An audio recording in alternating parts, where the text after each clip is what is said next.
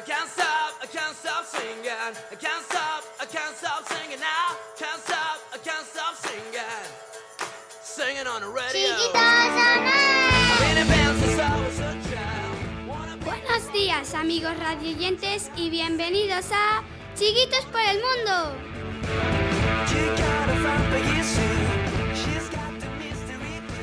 Hoy tenemos un invitado muy muy especial, el profesor de quinto de primaria, Diego.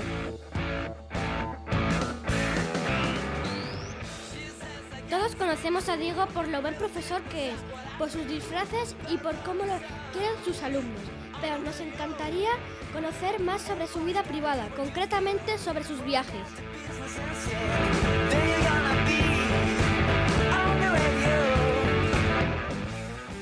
Sabemos que ha viajado mucho, así que estamos deseando que nos cuente sus aventuras y anécdotas.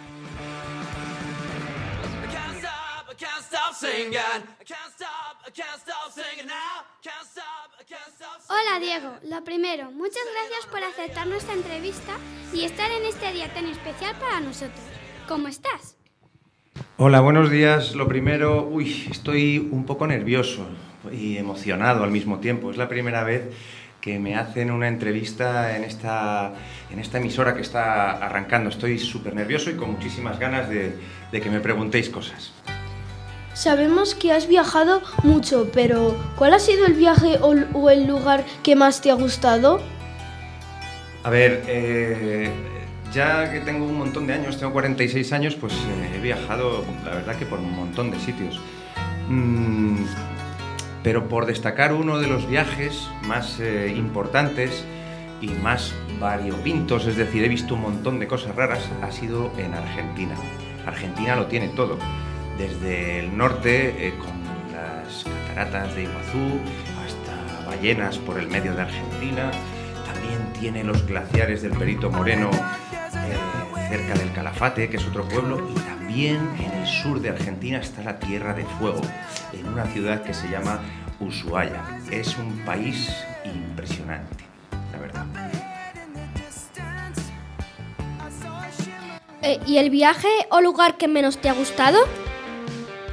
Eh, pues yo creo que no hay ningún viaje malo, ni ningún sitio, y aunque el, aunque el sitio sea un poco más feo, siempre, siempre hay una aventura por el medio. A mí lo que más me gusta de los viajes a veces no es el lugar donde, donde viaje, sino lo que me pasa en los viajes.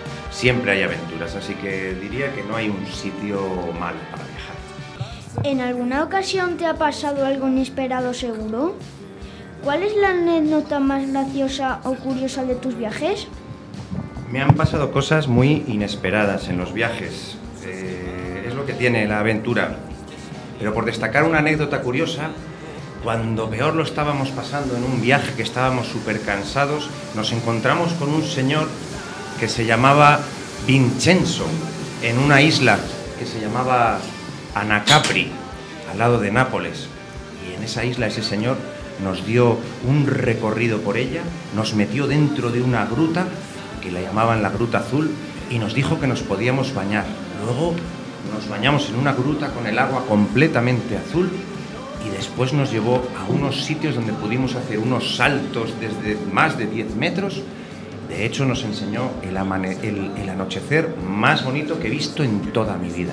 Por eso, desde esta emisora, quiero agradecer a Vincenzo por haberme llevado, llevado al sitio más curioso donde, donde he estado. ¡Guau! ¡Qué interesante! Pero ahora vamos con la siguiente pregunta. ¿En todos tus viajes has ido con tu familia o has hecho alguno tú solo en plan mochilero? Pues mira, la verdad que siempre eh, he ido con alguien a los viajes y tengo algunos amigos que han hecho viajes solos con su mochila, como por ejemplo el Camino de Santiago, y siempre me han dado mucha envidia. Creo que es un- una asignatura pendiente que tengo, la de, hacer algún viaje yo solo, porque la verdad que creo que, me puede enseñar muchas cosas y además aprender muchas cosas de cómo, soy yo. Me, me encantaría hacer algún viaje solo y creo que todavía tengo tiempo para hacerlo. ¿Tu primer viaje importante con qué edad, con qué edad lo hiciste? A ver, Un viaje muy muy importante lo hice con unos 23, 24 años que fue el Interrail por eh, toda Italia, estuvimos 12 días. Pero si pudiera eh, destacar un viaje realmente, realmente importante fue el viaje que emprendí cuando tenía 20 años, que me vine, 21 años, perdón, me, vine, me fui a Andalucía a trabajar de maestro. Me fui, bueno, podría ser, sí, un viaje de mochilero, me fui yo solo con una mochila a un pueblecito de Córdoba cuando tenía 21 años y allí me pasé 15 años. Ese yo creo que ha sido el viaje más importante de, de toda mi vida. Cuando has ido al extranjero, ¿has necesitado saber algún idioma? Pues mira, cuando, cuando no se me daban nada bien los idiomas, utilizaba el lenguaje universal que utiliza todo el mundo, todo el mundo, desde África hasta Estados Unidos, hasta que es el lenguaje del dedo. ¿Conocéis el lenguaje del dedo? No, eh, me suena. Te suena, ¿verdad? Eh, mira, ponte bien el micro porque, porque si no, no, Mira, el lenguaje del dedo es que cuando tú vas a una pastelería y te apetece comer un pastel y no sabes cómo pedirlo porque no conoces el idioma, pues coges tu dedo y dices, dame eso, y señalas el pastel. Cuando te apetece comer un bocadillo, coges el dedo y dices, dame eso, y señalas el bocadillo. Ese es el lenguaje del dedo. Pero creo que, creo que, que sí, una vez que aprendí el inglés, con el inglés pude ir a todos los sitios. ¡Wow! ¡Qué chulo estaría, ¿no? Sí, el lenguaje, de- el lenguaje del dedo no se os olvide que es muy importante. Parece impresionante. Lo es, lo es. Entonces nos recomiendas aprender idiomas para viajar mejor, ¿verdad? Sí, aparte del lenguaje del dedo, sobre todo os recomiendo que estudiéis mucho inglés porque con el inglés podéis ir a cualquier sitio. Y desde aquí, desde la emisora, quería felicitar a vuestras profes, a todas las profes de inglés del cole, porque hacen una, labor estupenda con nosotros y os enseñan un mogollón de cosas. Aprovechad a estudiar inglés, en mi caso, viajar. Muchísima- muchísimas gracias por tu generosidad en las respuestas y por enseñarnos esa parte de ti que no conocíamos. Nos ha encantado estar contigo este, este ratito. A partir de hoy tienes un nuevo club de fans en cuarto.